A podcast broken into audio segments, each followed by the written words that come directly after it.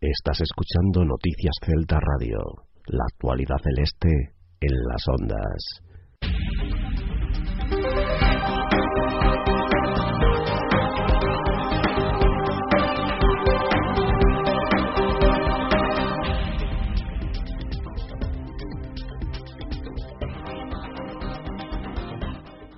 ¿Qué tal? Muy buenas tardes, amigos, amigas de Noticias Celta Radio de Actualidad Celta y bienvenidos a una nueva edición aquí en Noticias Celta Radio. Comenzamos el pasado viernes 14 de enero con la retransmisión del partido de Liga Indoor entre Celta Deportivo y arrancamos hoy esta serie de programas semanales que vamos a tener todos los viernes a partir de las 5 de la tarde en directo para analizar eh, lo que ha dado la semana en Catacelta. Os contaremos las noticias, toda la actualidad y también eh, te informaremos de la opinión de distintos contertulios. Hoy vamos a tener una tertulia por fallos técnicos. No lo vamos a poder emitir la próxima semana. Sí que va a mm, poder ser. Y participarán distintos periodistas, distintos personajes del mundo del Celta, rodeado, rodeando al mundo del Celta, para que nos den su diferente visión y sus diferentes opiniones sobre esta magnífica temporada que está haciendo el eh, club de Paco Herrera. Un Paco Herrera eh, que junto a todo el staff técnico, y como bien sabrás, ha sido renovado esta semana por dos años. Te contaremos los detalles y también escucharemos a Carlos Mourinho hablando de ese proyecto a medio plazo que quiere hacer. También te contaremos las últimas novedades en el mercado invernal con una salida, con la de Tony que se va al Huesca y con gente que se queda, que se queda como Papadopoulos. También nos contaremos ese supuesto rumor que hay eh, por Mayo desde el eh, Valencia. También eh, os contaremos las últimas novedades para el partido que el Celta disputará mañana a partir de las 6 de la tarde en Cartagena, en el municipal de Cartagonova. Os daremos la, la lista de convocados. Hay algún lesionado de última hora y Paco Herrera, como suele hacer algunas veces, nos ha dado el 11 que saldrá mañana a intentar conseguir esos tres puntos en un estadio muy complicado. Esos tres puntos que además de intentar evitar que el Rayo se escape, servirá para aumentar las distancias y dejar definitivamente sentenciado el playoff y que ese grupo de tres, Betty Rayo Celta, se escape. Habló también Kike de Lucas en rueda de prensa. Es un partido, digamos, un poquito especial para él. Jugó el año pasado eh, con el Cartagena, con el conjunto blanquinegro. Es, lo escucharemos. Nos dejó también alguna perlita sobre el sistema de ascenso, sobre este playoff. A ver qué piensa el jugador catalán y como siempre también tendremos el análisis de Paco Herrera, nos hablará de Víctor Fernández, de Ubiña, de Tony, nos dará como siempre el once y hará ese análisis del Cartagena y también te contaremos finalmente las convocatorias de unos jugadores del filial que no hacen más que engrandecer a las categorías inferiores, encabezadas por Tony Otero, el mandamás de ese, de ese departamento del Celta, que está en pleno auge. Así que todo esto y mucho más aquí en Noticias de Radio, en Actualidad Celta, en el primer programa de hoy, en este 21 de enero del 2011, son las 5 y 4, las 4 y 4 en la Comunidad Canaria. Arrancamos Actualidad Celta, Noticias Celta Radio.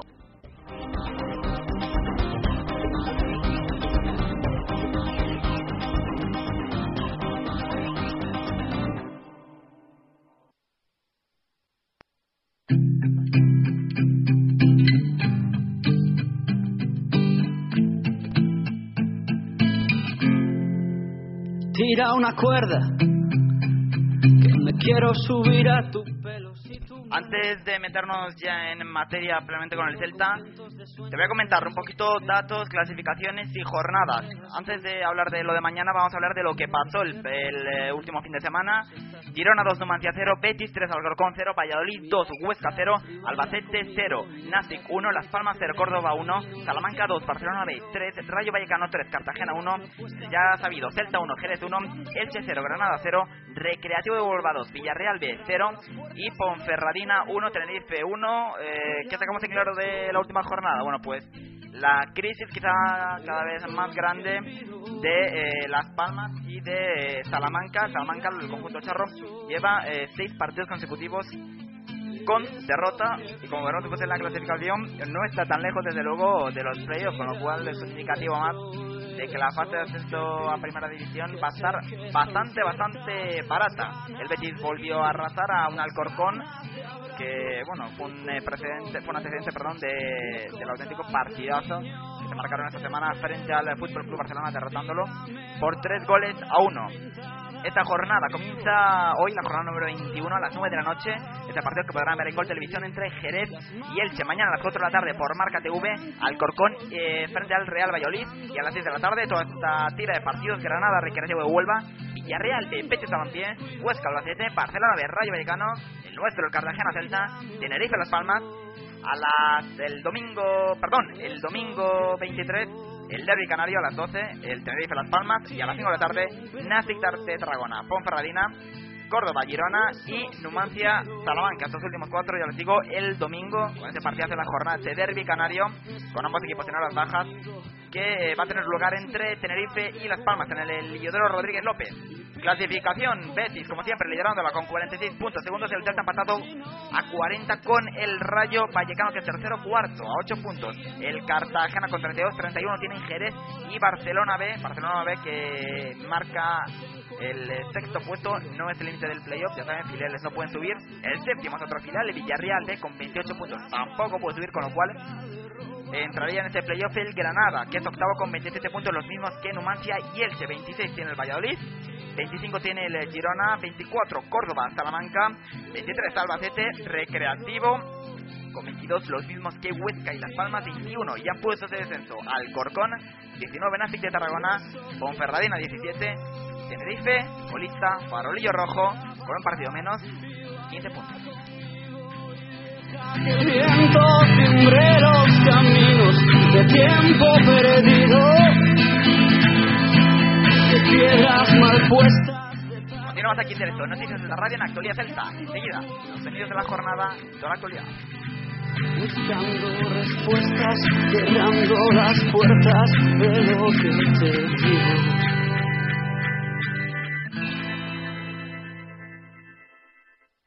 Estás escuchando Noticias Celta Radio, la actualidad celeste en las ondas.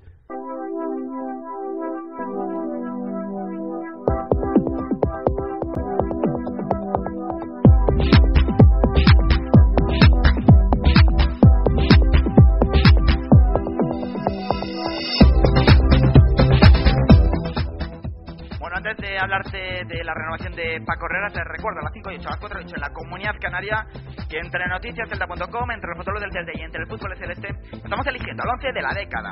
Ese 11 que recoge desde el año de la temporada para el 2000, 2001 hasta esta última, 2009-2010, a los mejores eh, futbolistas. ¿Y quién los elige? Bueno, pues tú, el lector de estas tres páginas que te acabo de comentar, eres quien tienes ese poder de, de elección sobre los distintos puestos que te vamos proponiendo y las distintas ternas de participantes. Hemos elegido al portero, salió Pinto, hemos elegido al lateral derecho, salió Ángel, hemos elegido al lateral izquierdo, que salió Silviño, y hemos elegido a los centrales, eh, salieron el eh, Toto Berizzo y el Negro Cáceres. Ahora, toca el mediocentro izquierdo. Eh, y hay tres participantes, los tres de bastante nivel, bastante nivel, uno todavía en activo, Borja Ubiña, Peter Lixan y Rogerio Wagner. ¿Qué tienes que hacer para participar y para votar? Bueno, pues viene nuestro Twitter, en twitter.com barra noticias celta. También puedes votar comentando en cualquiera de nuestras noticias en nuestro grupo de Facebook, mismo que Twitter, en Noticias Celta de Vigo.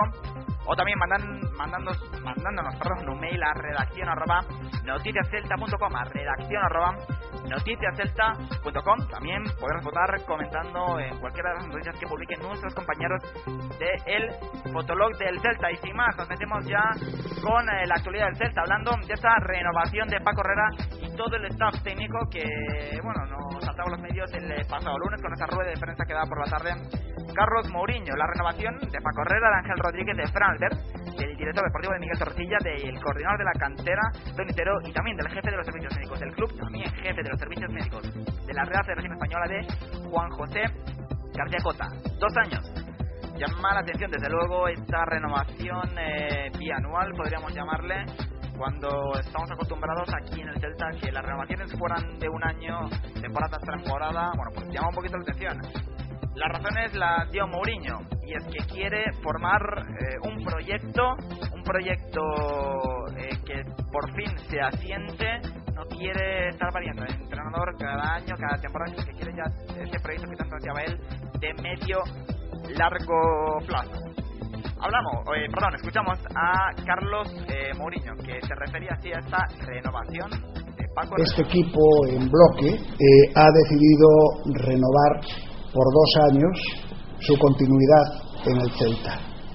Y lo están haciendo absolutamente todos, Paco, Ángel, Fran, Tony, eh, Miguel y también el doctor Cota. Mi proyecto me gustaría que siempre fuera a largo plazo, que fuera un proyecto con los técnicos por cuatro años.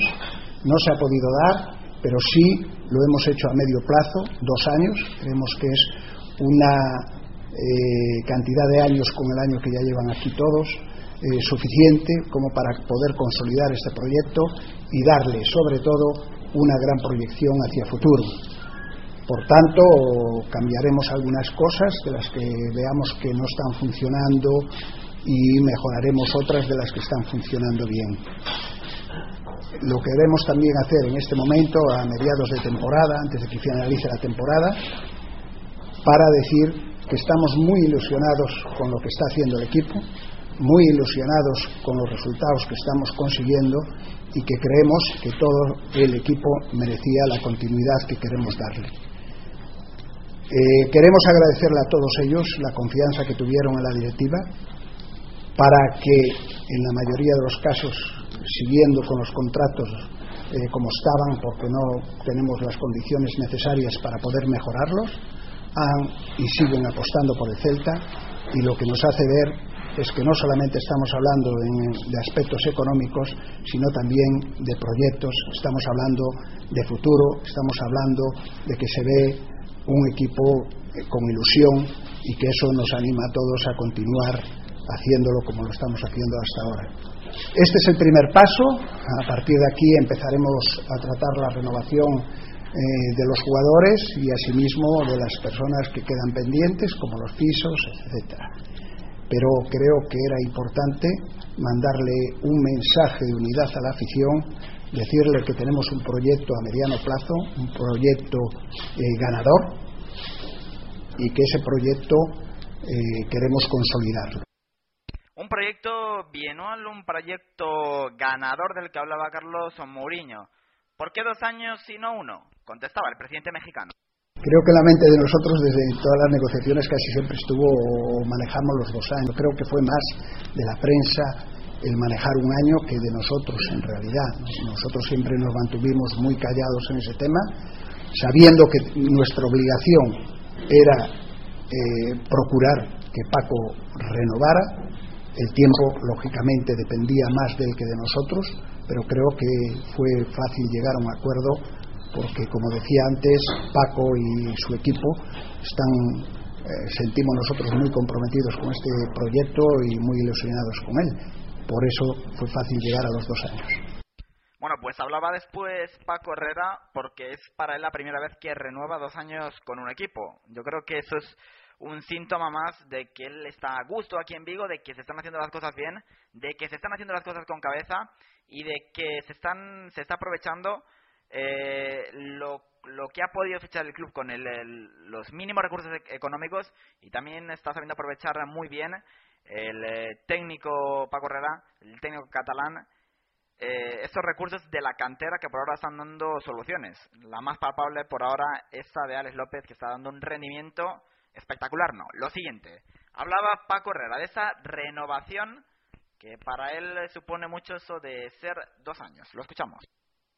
Eh, no solamente en el fútbol español, sino en mí mismo, ¿no? En todos los sitios siempre he querido renovar de temporada en temporada, pero no porque pretendiera nada, sino porque siempre he pensado, he pensado que los proyectos a medio plazo, bueno, a largo plazo, son complicados y no me gusta eh, dejar comprometidas eh, situaciones. Prefiero que a final de temporada, si estamos las dos partes contentos, pues tomar la decisión. Eh, ¿Por qué eh, en este caso dos años? Bueno, pues seguramente por lo que decía el presidente, ¿no? Porque pienso que hay un hay algo ahí hay un entendimiento no solamente con, con lo que es el consejo hablo con el staff técnico con los jugadores y un movimiento positivo que me hace pensar que eh, podemos necesitar más tiempo para consolidar una cosa y queremos ser nosotros, eh, hablo de todo el grupo que formamos el staff técnico, los que consolidemos a este. Tenemos esa ambición, tenemos ese, esa cosa en la cabeza, ¿no? que no quede, que no quede aquí. Además, eh, de manera personal ya entiendo que es una responsabilidad que yo antes no, no había tenido y que me obliga todavía a redoblar más los esfuerzos y el trabajo para, para no fallar.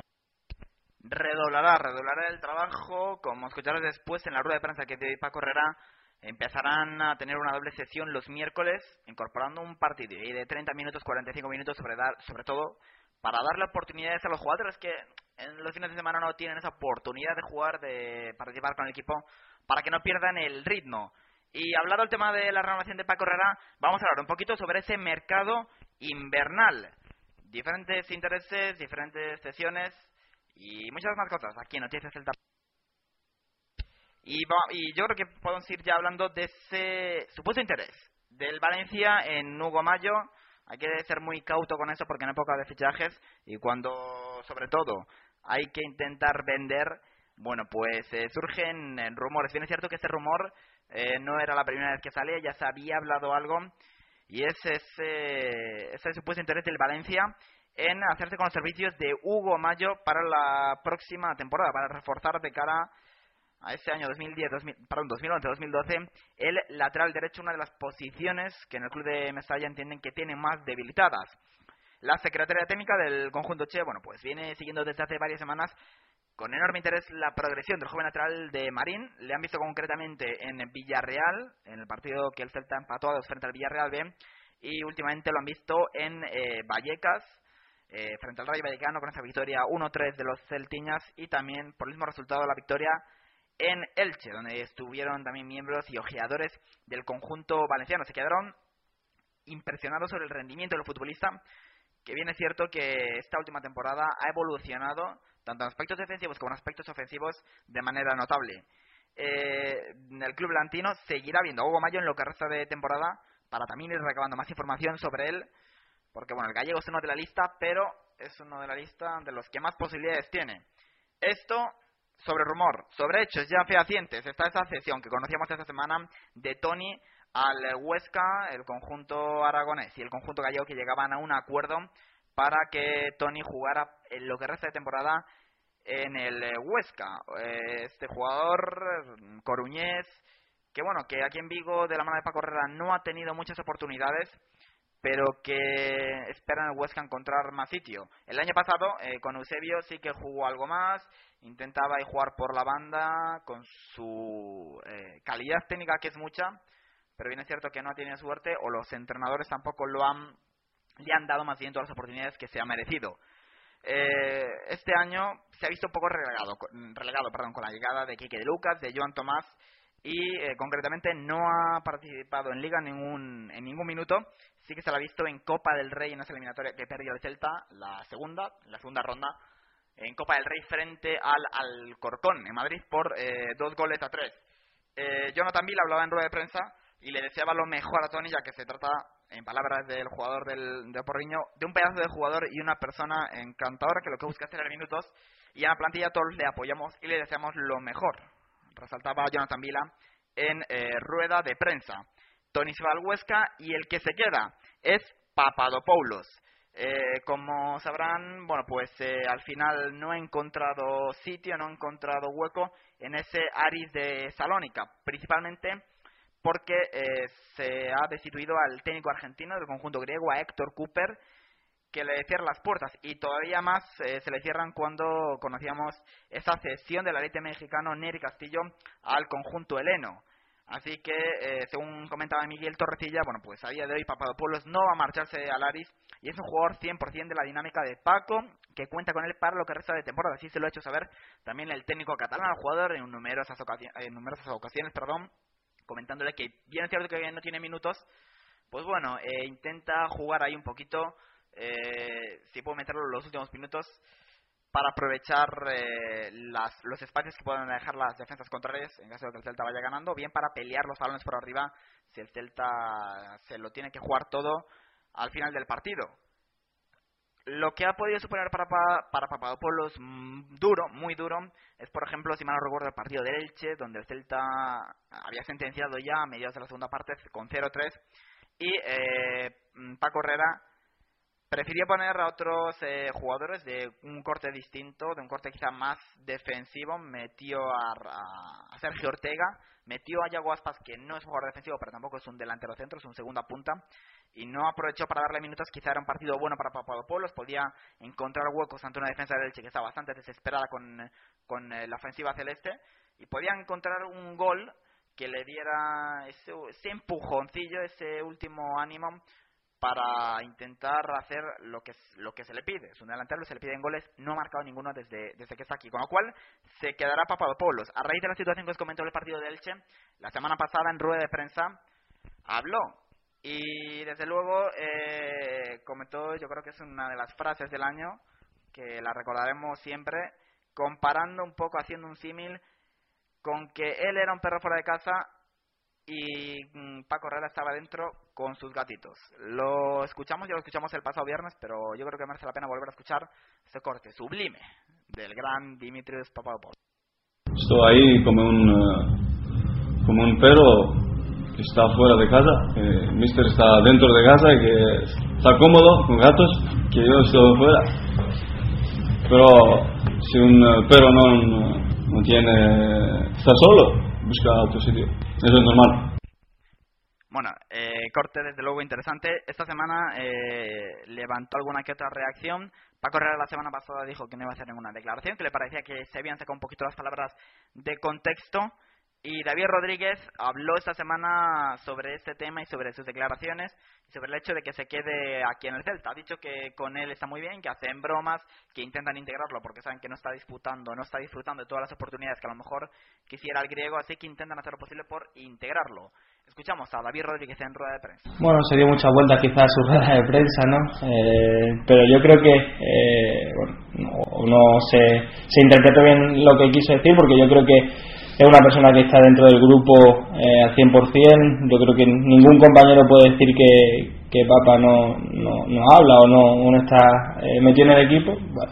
por desgracia, yo por el año pasado sé lo que puede estar pasando un poco y es difícil, ¿no? Cuando no entra en, en el equipo, pues eh, se te hace difícil, pero la verdad es que es un profesional como la Copa de un Pino. Yo entrenando, la verdad es que es para quitarse el sombrero con él y eso a la vez pues sirve para, para que los demás tengamos esa competencia. Eh, intentamos bromear con él por eso mismo, porque sabemos que, pero con él y como puede ser con Tony, como puede ser con los que menos están jugando, porque bueno, eh, yo creo que hay gente con mucha experiencia. Yo, por ejemplo, el año pasado conseguí eso, ¿no? Que, que si no juegas lo que más te gusta es que alguien venga aunque sea a darte un, un cariño. Yo creo que papá en ese aspecto no, no puede quejarse, yo creo que no se quejó. Yo creo que se interpretaron mal lo que él quiso, quiso decir. Bueno, ahí estaban las palabras de David Rodríguez. Seguimos aquí en directo en Noticias Celta Radio, en Actualidad Celta. Son las 5.24, las 4.24 en la Comunidad Canaria. Estás escuchando Noticias Celta Radio, la actualidad celeste en las ondas. Esperando a escuchar tu nombre, quieren saber dónde estás. ¿A qué esperas? La publicidad te descubrirá. Anúnciate en nuestra emisora le informaremos sin compromiso.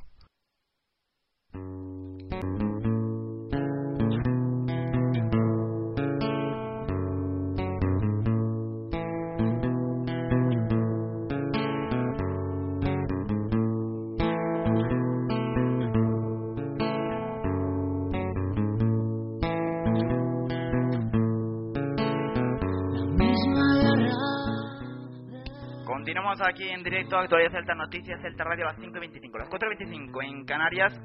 Vamos a hablar un poquito de más actualidad. Antes de empezar con el partido de mañana, te recuerdo, el partido de la próxima jornada entre Fútbol Club Barcelona B y Celta ya tiene horario.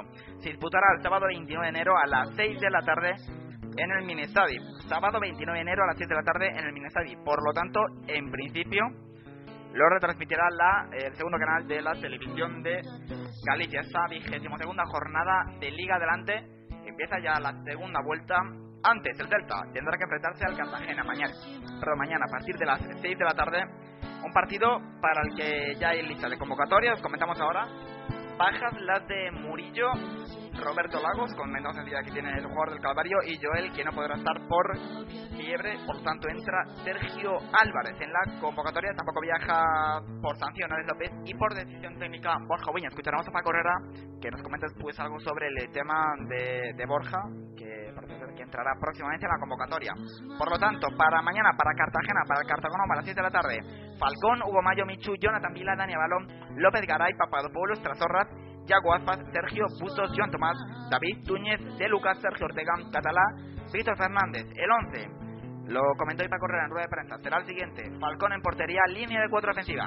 Con Hugo, con, eh, sí, perdón, con Hugo Mayo por la derecha, con Víctor Fernández por la izquierda, con Vile con Catalá como centrales, López Gara y Cristian Bustos en el pivote de contención, Micho un poquito más adelantado, Trasorras en la media punta y arriba de Lucas y David Rodríguez, un once de garantías yo creo para afrontar el importante partido que tendrá mañana el Celta en Cartagonova. No podrá estar, como te decía, Roberto Lago. Eh, mantiene todavía una zona dolorosa en la cara externa de ese tobillo que se lesionó, bueno, que sufrió en el partido contra el Elche. Llegó al Jerez en condiciones, pero se tuvo que retirar en el eh, minuto 54. Perdón, la lesión de, en el tobillo no había, sido, no había sido contra el Elche, había sido la, semana de entrenamientos. Eh, había tenido unos pequeños problemas y, frente, en el partido frente al, al Jerez, la pasada jornada, bueno, pues tuvo que retirar el minuto 54, no pudo aguantar más estos dolores en ese tobillo derecho, en esa cara externa. Todavía mantiene unas pequeñas molestias, por lo tanto, eh, es baja para el partido mañana. Se espera que esté para el partido frente al Barcelona B, ya que bueno, se le ha hecho una ecografía que no evidencia ninguna alteración eh, importante, sobre todo en lo que se refiere al apartado estructural Joel también eh, con fiebre es baja, por lo tanto, como ya has oído, entra Sergio. Y en el eh, parte médico también queda Murillo todavía recuperándose de esa operación del menisco en la rodilla. Se espera que, a ver si al finalizar un poquito el mes de enero, ya a principios de febrero, vuelva a las convocatorias. El lateral derecho, el Vasco, eh, que bueno, ha tenido que ir variando un poquito posición según, según las necesidades del equipo, como central, como lateral todo como lateral, de la de futbolistas del Celta en esa posición. Entra un nuevo canterano en la lista, es Víctor Fernández, que hablaba en rueda de prensa esta semana y comentaba que la decisión desde luego le había sorprendido porque él creía que bueno que iba a contar con Víctor Vázquez como había hecho la semana pasada y que haría ahí un pequeño cambio pasando Hugo Mayo a la izquierda jugando con Víctor Vázquez en la derecha pero al final no va a optar por un jugador que salió de una lesión bastante larga el pasado fin de semana con el Celta B frente al Rayo Vallecano B y que como bien va a admitir él seguramente no esté al mismo ritmo que el resto. No nota la, lesión, se encuentra bien, pero bueno, tiene miedo a, ese, a esa diferencia de ritmo. Escuchamos al jugador, a Víctor Fernández, que debutará mañana con la elástica celeste. Sí, hace un poco sorpresa, no me lo esperaba, la verdad, pero bueno, bienvenido sea. Tenía ganas de que llegase. Sí, que es un premio a la lesión que tuve y, y bueno, bien, contento. Sí, es en las que muy bien, no tengo ninguna molestia y yo me encuentro pues, pues bien. La que, que el día jugué y, y, aguanté el partido entero y, no, tengo, no tengo ningún dolor ni nada. El estar dos meses y medio parado eh, no es el mismo ritmo de cada equipo, pues yo, me, encuentro, yo me encuentro muy bien. Yo, yo estoy a disposición del míster, me ha llevado convocado, así que yo, estoy a tope. Nunca lo pienso. Yo siempre trabajo para, para intentar jugar, si, me, si tengo la oportunidad de jugar, bien y si me toca ayudar desde el banquillo, pues, pues, pues también bien. Ahí estaba Víctor Fernández hablando sobre selección. También nos comentó algo del Cartagena, que va a ser un partido difícil, ellos en su campo son un equipo muy difícil y muy correoso. Es un rival que, que está allá arriba, que, que es fuerte, eh, en su casa también son fuertes, pero bueno, eh, hemos visto que, que, el equipo juegue donde juegue, da la cara y, y saca los partidos adelante. Ahí estaba, eh, Víctor Fernández. También eh, pasó por rueda de prensa David Rodríguez, que comentó que bueno, que el equipo la verdad no está jugando muy bien y que espera que por lo menos eh, sean capaces de aumentar ese nivel de juego frente al eh, Cartagena. Le preguntaban por refuerzos. Él cree que todavía no son necesarios, que hay que confiar en el equipo que se está haciendo, la temporada que está haciendo el equipo, que es muy buena, y que, bueno, intentará mejorar ese juego un poquito porque el Cartagena, ya les decimos, es un equipo como el Jerez y como el Rayo y como el Elche, está ahí en la parte de arriba, pero hay que tener mucho cuidado sobre todo con su parte ofensiva. Tiene jugadores como Toche, como Víctor, que es duda, por cierto, y hay que tener mucho cuidado con el equipo mm, blanquinegro. Escuchamos a David Rodríguez. Sí, sobre todo yo creo que en las primeras partes. Eh, campo del Rayo, campo de, del Elche, y el otro día parece como que, que no encontramos eh, esa dinámica de pases como encontrábamos al principio, pero también hay que pensar que, que los equipos nos van conociendo, que saben eh, muchos de nuestros movimientos. Pero bueno, para eso estamos trabajando, eh, sobre todo estas dos últimas semanas, para intentar eh, eh, seguir con, con, esa dinámica de pases, con esa velocidad que antes teníamos para sorprender al, al rival que bueno, a lo mejor los, los equipos contrarios eh, nos conocen, sabéis, los últimos partidos se, se, cierran mucho en el medio, que nosotros es donde más peligro tenemos, pero el equipo, como bien has dicho tú, hemos sacado resultados importantes eh, jugando de otra manera, sin tener mucho el balón, pero jugando a la contra, que también sabemos hacerlo bien. Entonces, bueno, eso dice que, que el equipo tiene muchas variantes de cómo, de cómo poder ganar un partido. No, yo siempre he dicho que, todo aquel que, siempre y cuando el club lo considere oportuno, eh, si viene alguien nuevo y viene con, con, la máxima ilusión, con las ganas de, de, ganarse el vestuario y ser uno más, pues será será bien, bien recibido. Sí que es verdad que según está el equipo y bueno, sabemos que en el mercado de diciembre es difícil encontrar algo que esté al mismo nivel que, que los que pueden estar jugando, pero sí que es verdad que, que si viene alguien eh, con la máxima ilusión, yo creo que eh, con el vestuario que hay será bien recibido. Desde luego que sí, no es partidario. David el Talaverano de eh, nuevos fichajes, sobre todo porque él tuvo una experiencia en Las Palmas hace, hace poquito y no le fue muy bien. También habló sobre ese partido frente al Cartagena, lo considera muy muy importante. Escuchamos. Sabíamos que eh, el mes de enero iba a ser difícil y bueno, hemos pasado tres partidos complicados porque aunque hemos jugado en casa con el Jerez, yo creo que era un partido previsiblemente complicado eh, afrontar este partido de Cartagena porque es el primero que nos viene como, como el más importante que tenemos en el momento. Yo creo que hasta, el, hasta ahora no ha ido bien pensar así y hay que seguir con, con la misma idea. Sí, yo creo que una victoria en Cartagena eh, marcaría un poco eh, el objetivo que, que tiene que, que, tener el equipo. Eh, también sabemos que, que queda mucha mucha mucha liga, queda toda la segunda vuelta pero sí que es verdad que sacar un buen resultado en Cartagena nos, nos ayudaría muchísimo pues a, a, tener esa tranquilidad y a luchar por, por esos dos primeros. Bueno, pues ahí estaba David Rodríguez, que será uno de los puntales, jugar de titular, como viene siendo habitual en esa punta ataque, para darnos velocidad y para darnos gol. Un gol que se hizo realidad frente al Rayo Vallecano, frente al Elche, con esa conexión con De Lucas, y que, bueno, no pudo ser eh, frente al Jerez. ¿Qué marcó Jerez? De Lucas, un habitual a estas citas y uno de esos que y la otra parte del, del tándem de Lucas David que está haciendo las delicias este año de la afición tanto en Balayos como cuando el Celta jugado fuera. Una pareja letal. Habló el catalán en rueda de prensa esta semana. Se refirió a esa renovación de Herrera. Él está desde luego muy de acuerdo con que se le haya renovado por dos años al míster. Un acierto yo creo que tanto tanto el míster como sus colaboradores Ángel Fran y y todos en ese sentido se lo han ganado porque han hecho una planificación sensacional. Más allá de los resultados, a veces es lo único que queda, yo creo que es un acierto en ese sentido por, por bueno, por la, la, experiencia que puede llegar a tener el míster para poder trasladar al gente joven. ¿no? Y habló también de Lucas sobre ese partido de mañana. Habló porque es un partido especial para él. Él jugó el año pasado en Cartagena, tiene unos recuerdos muy buenos, un jugador muy importante para esa espectacular temporada del conjunto del Cazagonova y comentó que bueno que el Cartagena espera que los lesionados se mantengan un poquito. Víctor, Clavero, son jugadores importantes en la estructura del conjunto entrenado por Juan Ignacio Martínez. Y ha comentado que, bueno, no hay piques, pero sí que hay un poquito de, rival, de rivalidad con sus ex compañeros, porque se van a enfrentar por fin y para dilucidar a ver quién es mejor de los dos equipos. Escuchamos a Quique de Lucas. Nunca se sabe, pero lógicamente él tiene unas habilidades que no todos los jugadores tienen también anda Clavero lesionado, que les da una confianza atrás, salida de balón.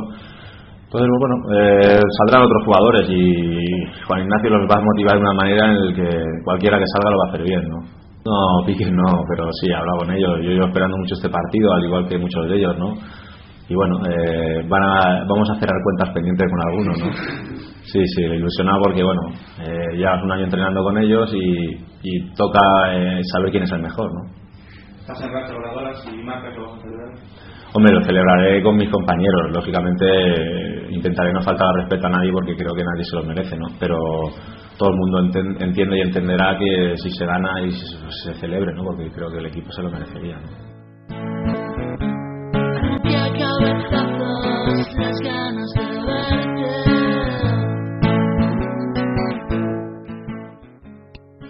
Estaba Quique Lucas, que también se refirió a los playoffs, a los que en caso de que ocurra, bueno, lo que no esperamos que ocurra una pequeña hecatombe del Celta, estaría destinado a ju- a jugar el equipo Vigués. Muchos se sorprenderán. ¿Doy por hecho ya que el Celta va a jugar el playoff? No, no lo doy por hecho, pero viendo lo que se está haciendo, viendo las diferencias que está habiendo entre los diferentes equipos, creo que el Celta eh, está prácticamente eh, clasificado para esos playoffs. Sobre todo porque el nivel de los equipos que están ya dentro de ese playoff, eh, tanto Granada como bueno como equipos el Jerez, el Cartagena, el eh, Elche, el Valladolid que están peleando por meterse, pues es, eh, perdóneme un poquito esa expresión, es un nivel bastante bajo eh, y bastante irregular también sobre todo. El Celta se ha enfrentado a todos esos equipos, eh, no ha ganado, ha ganado en casi todos y en todos ha sido superior a, a su rival. Con lo cual, pues, eh, bien es cierto que no lo doy por hecho 100%, pero sí que creo que el Celta tiene al 90% hecho esta clasificación para los playoffs. La lucha del Celta que ahora este año es el ascenso directo, ya no vale eso de, bueno, perdemos, nos metemos ahí entre los seis primeros, no, porque eso es una auténtica lotería. Eh, se- vamos a ir ahora a De Lucas, es un sistema que no premia al más regular, abre más la cancha de posibilidades, abre más ese rango de equipos que se puede meter para luchar por un puesto en la primera división, pero desde luego no es lo más justo para los equipos que como el Celta, que como el Rayo, y a niveles superiores como el Betis, están haciendo una, una temporada que se merece un ascenso directo. Escuchamos aquí que No sé, a ver, quizás sea producto de la, de la pro- del propio formato, ¿no? Al haber seis plazas ahí, pues los equipos tienen que ganar y cada jornada incluso es más eh, eh, complicado y los equipos ganan, ganan, ganan y, no sé, eh, es extraño. Pues, lógicamente no sé si con el formato antiguo subiendo tres directamente habría ese número de puntos. Pero ahora yo no sé, eh, ya te digo, hay equipos que están peleando por el descenso, ganan dos partidos y están en playoff, ¿no? Lo que sí es cierto que el formato no es muy realista, ¿no? Porque que el octavo pueda optar a jugar un- una fase de ascenso es ridículo, o sea, no tiene ningún sentido eso, ¿no? No se está premiando al más regular, pero esto es así. Quizá han querido copiar o se ha copiado el modelo inglés, pero el modelo inglés no hay filiales, ¿no? Eh, el filial, uno, desvirtúa la competición, dos, la pues imagínate cómo la, cómo la deja, ¿no? Sin desmerecer su, bueno, su mérito de estar en la categoría, ¿no? Pero no es lo más adecuado, ¿no? Eh, una categoría que hay dos filiales, que el octavo pueda eh, jugar una fase de ascenso, es que no tiene ningún sentido, vamos. Desde luego que es un poco incongruente lo que a lo que se refiere de Lucas, que el octavo eh, se puede, puede luchar por jugar en primera división y impedirla a alguien que ha quedado tercero en la liga regular. ¿Influyen los filiales? Claro que influyen. Los filiales son unos equipos que sí son muy populares, que les gusta mucho a la gente, suelen practicar muy buen fútbol, algo de lo que necesitamos en esta segunda división, pero bien es cierto que son equipos que desvirtúan la competición. Eh, muy pocas veces tienen ese, esa necesidad de ganar, es decir, si pierden no pasa nada, no se juegan en todos los partidos eh, una, un ascenso a primera, un descenso a segunda vez, simplemente ellos están probando en segunda división y están con una experiencia nueva para ellos. Eh, ridículo, no sé si calificarlo así, pero sí que desde luego injusto, por lo menos.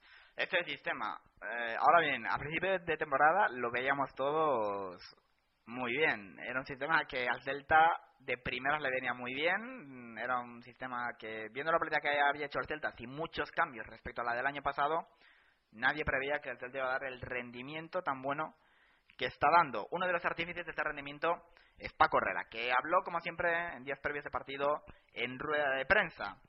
Y primero se refirió a Víctor Fernández, ese jugador que ha entrado por primera vez en la convocatoria y que mañana cerrada la partida será parte del once titular en Cartagena. Dice que está bien, que está un poco falto de ritmo, pero que él cree que, que no va a dar el cante, que va a jugar un buen partido. Escuchamos a Paco Reyes. le puede faltar un poco de ritmo. El otro día, el otro día hizo un muy buen partido en, en Madrid.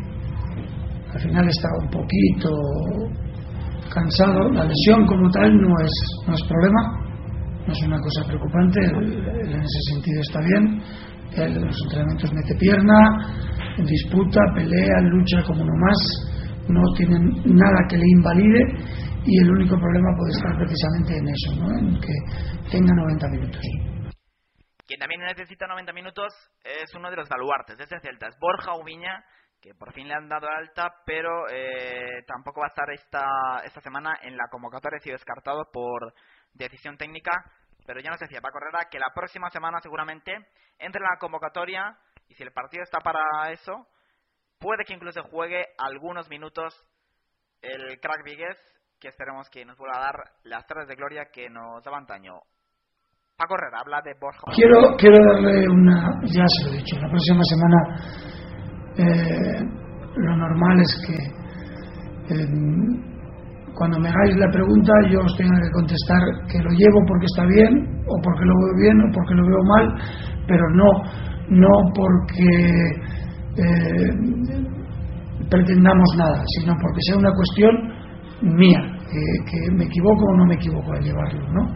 Y hablé, hablé he hablado con él, le he dicho que a partir de la semana que viene yo esa decisión ya empezaré a tomarla, porque por lo menos 15 minutos va a tener. 15, 20 minutos, quiero decir que ya podría competir. ¿eh? Ayer hicimos un, casi por primera vez, un partido de, de 30 minutos en Balaídos, a todo campo, precisamente por, por ver este tipo de situaciones y también le falta un poco de aire. ¿eh? Lo que dice las carreras largas eh, me falta un poco de aire, pero no, no está mal de ritmo. Entonces, lo que, estamos valorando también es que a partir de la semana que viene vamos a estar un mes doblando entrenamientos, miércoles haremos dobles sesiones y en una de las dos sesiones haremos siempre un partido a todo campo de 30 o 45 minutos, precisamente para él eh, y para los que menos tiempo están jugando, que puedan disputar un partido a todo campo entre 30 y 45 minutos más el entrenamiento de la tarde, ¿no? Doble sesión. La semana que viene empezaremos con, de manera excepcional con un partido con, contra el Orense, miércoles, y los demás días será entre nosotros. Bueno, pues ahí queda esta doble sesión que van a empezar a hacer los miércoles para sobre todo probar a jugadores como Viña, como Michu o como incluso Papadopoulos que no disfrutan de todos los minutos que les gustaría y que pueden ser estos partidos de media hora, 45 minutos a campo completo para que entren más en ritmo. Este partido, este, esta semana, perdón, ya lo han oído, frente al Orense. También habló sobre la sesión de Tony Huesca, que ya os hemos comentado aquí en Actualidad Celta, y ha dicho que sí, que le parece bien, que es un destino bueno, pero que a lo mejor él no ha hecho todas las cosas eh, lo bien que, que lo debería haber hecho, que puede que haya cometido algún fallo. Escuchamos al Mr. Celeste. Es un buen destino. Eh, yo ahí, ahí no me siento bien, pero no me siento bien porque creo que es mi obligación, es mi trabajo y además eso es algo que, que yo me lo marco como meta, el, el que todos nuestros jugadores eh, sacarles rendimiento, sacarles partido y mejorarlos. No me siento bien porque creo o pienso eh, que yo también he debido de equivocarme en algo y he debido de hacer algo mal. Eh, en todo caso, sí que defiendo el que él se haya ido a Huesca porque va a tener esos minutos que, que necesita y que es bueno para él y para el Celta porque el año que viene regresa. Esperemos que regrese bien y que regrese para ser titular y por qué no pedirlo en un Celta de primera división. Tony Rodríguez que se va al Huesca. Y como siempre, nos dio el once Paco Herrera. Ya me lo han oído, ahora lo comenta el mister. Va a ser Falcón, va a ser Hugo, va a ser Vila, va a ser Catalá, va a ser Víctor, va a ser Bustos, va a ser Trasorras, va a ser Michu, López Garay, Quique y David. Estos 11 para enfrentarse a un Cartagena que en palabras de Paco Herrera es un rival difícil con una parte ofensiva muy potente y también con unas bandas importantes. Y también remarcó a, a Zidane en la defensa, un hombre que le da estabilidad y que le da peso, solidez a la defensa de Juan Ignacio Martínez. Bueno, Cartagena, la verdad es que es un, es un bloque con dos jugadores distintos, ¿no? Toda la parte de arriba es muy buena, tanto Toché, que es un goleador nato, Víctor, que no sé si podrá jugar, eh, pero es un jugador distinto, es un jugador de primera división, de segunda división, y que aporta un montón de experiencia. Eh, dos bandas buenísimas que puede ser eh, este, La Fuente. las dos bandas son muy buenas, con dos medios centros como Mariano y como Longas, eh, fantásticos y, con la presencia de Zidane que le da una experiencia al equipo y una tranquilidad. El resto de la defensa es una defensa muy fuerte. Eh, son de otra condición. Pero yo diría que es el, el bloque lo que, lo que habría que valorar de, de, de este equipo y la dificultad de su campo que le tienen cogida la medida. Creo que eh, vamos a tener que estar mejor si queremos hacer algo que estuvimos en el campo del Rayo y que estuvimos en el campo del Elche.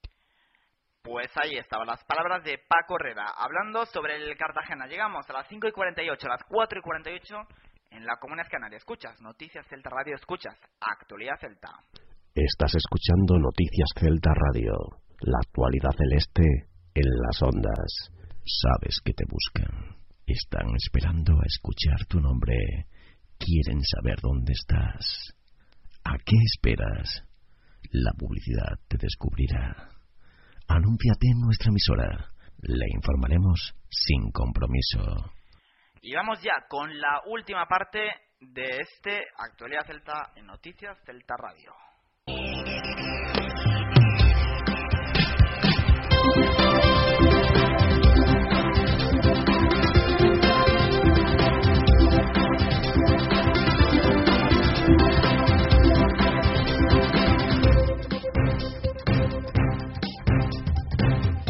Y para acabar el eh, programa de hoy vamos a comentarte tres convocatorias eh, de tres jugadores de las categorías inferiores del Celta que no hacen más que recordarnos y que seguir demostrando el gran momento de forma que vive eh, la cantera celeste eh, dirigida por eh, un Tony Rodríguez que como ya te comenté fue renovado este lunes dos años junto a todo el staff técnico. Empezamos la semana conociendo esta, esta convocatoria de Johnny por la selección eh, sub-17, con la selección española sub-17, para el desarrollo de los entrenamientos oficiales que se desarrollarán en la ciudad del fútbol de las Rozas entre los días 14 y 26 del eh, presente mes de enero. También hay que recordar que fueron convocados hace muy poquito eh, los cadetes Rubén y Fran con la selección sub-16. No fue el único, Johnny también Madinda, el jugador de Gabón, fue, combin- fue llamado por la selección absoluta para eh, un partido que va, a- va- va a disputar perdón, su eh, selección absoluta frente a la República Democrática del Congo el próximo 9 de febrero en París de cara a esta Copa África de Naciones, un campeonato que se celebrará el próximo año en Gabón y Guinea Ecuatorial. Ambos países participan como organizadores del mismo. Y hoy recibíamos la noticia de que la joya de la cantera celeste, que Denis Suárez, era convocado con Johnny también para esta mini concentración entre los días 14 y 26 del presente mes de enero en la, en la ciudad de fútbol de Las Rozas en Madrid con la selección española sub-17, este centrocampista del juvenil de edición de honor que cada vez eh, aca- apa- acapara más eh, números y más méritos para seguir demostrando que es la joya de la corona de la cantera celeste. Así que esas tres convocatorias más que merecidas de Denis, de Johnny y de Madina con la selección de Gabón desde Noticias Celta, desde Actualidad Celta. Nuestra enhorabuena. Y para terminar ya, te recuerdo, Estamos eligiendo al central, perdón, al 11 de la década, el fotólogo del Celta, el fútbol celeste y en noticiascelta.com. Y ya hemos elegido a portero, hemos elegido a Pinto, lateral derecho que salió Ángel, lateral izquierdo que sale Silviño y centrales que salieron el Toto Berizzo y el Negro Cáceres. Ahora falta el mediocentro izquierdo. Y eres tú quien los elige. Tienes diferentes días para elegirlos. Enseguida te comento cuáles son estas vías. Antes, la terna de participantes. Borja Oviña, Roger Wagner y Peter Lixan. Estos son los tres jugadores que optan a ese mediocentro izquierdo de la década. ¿Cómo puedes participar? Enviándonos un mail a redacción arroba noticiascelta.com redacción arroba noticiascelta.com También en nuestro Twitter, en twitter.com barra noticias celta y en la página de Facebook en Noticias Celta de Vigo. Ahí, o también, se me olvida ya, comentando en cualquiera de nuestras noticias que publiquemos en noticiascelta.com y también en eh, la página del fotólogo del Celta, comentando ahí a, a las entradas que publique nuestro compañero Marcos López. Hasta aquí el eh, Noticias Celta, la actualidad celta de hoy en Noticias Celta Radio. Y vamos a tener tertulia, bueno, un fallo técnico lo ha impedido. Eh, era una tertulia con César Méndez, con Jesús López de Radio Vigo, César Méndez de, de Radio Valega y Marcos López del Fotólogo del Celta no ha podido ser, así que esperemos que sea para otras. Y más, lo dejamos aquí, Actualidad Celta, Noticias Celta Radio. Gracias.